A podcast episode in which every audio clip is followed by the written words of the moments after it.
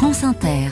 Le 7-10 sur France Inter. En toute subjectivité ce matin avec le directeur de la Fondation pour l'innovation politique, Dominique Régnier, bonjour. Bonjour Nicolas Demorand. Dominique, vous revenez ce matin sur euh, la crise agricole. La crise euh, que nous vivons, Nicolas, a une dimension française mais c'est fondamentalement une crise européenne. C'est la conséquence de la déstabilisation induite par les normes environnementales du pacte vert dans le domaine agricole. Fin 2019, la Commission européenne a lancé un plan prévoyant la réduction de 50% des traitements phytosanitaires en Europe d'ici à 2030.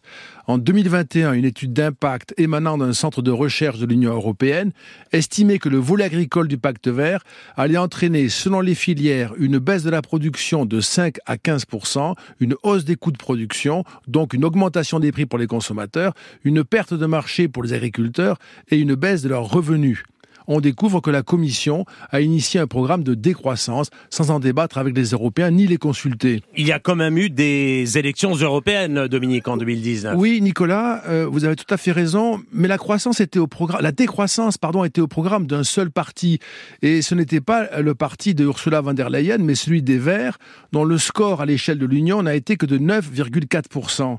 Pour l'élaboration du volet agricole du pacte vert, les agriculteurs n'ont même pas été consultés.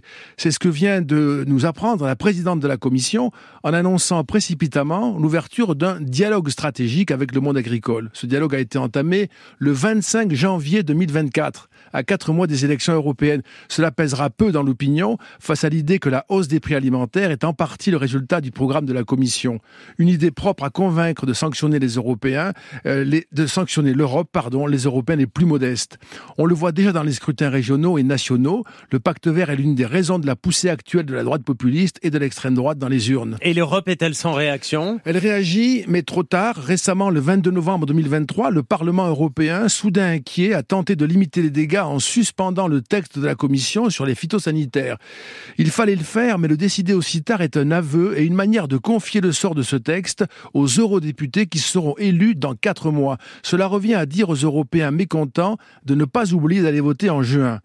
Il faut certes revenir à un projet de transition, non de décroissance, le négocier avec les agriculteurs, non le leur imposer, les soutenir par la recherche de solutions alternatives qui n'existent toujours pas. C'est ce qui nous permettra de poursuivre la réduction des phytosanitaires, car nous le faisons déjà en Europe.